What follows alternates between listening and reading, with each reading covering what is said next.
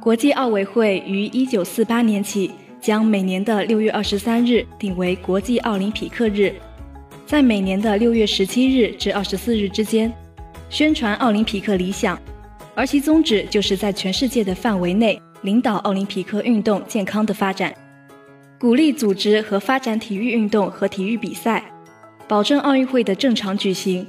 鼓励青年参加体育活动并从中受到教育。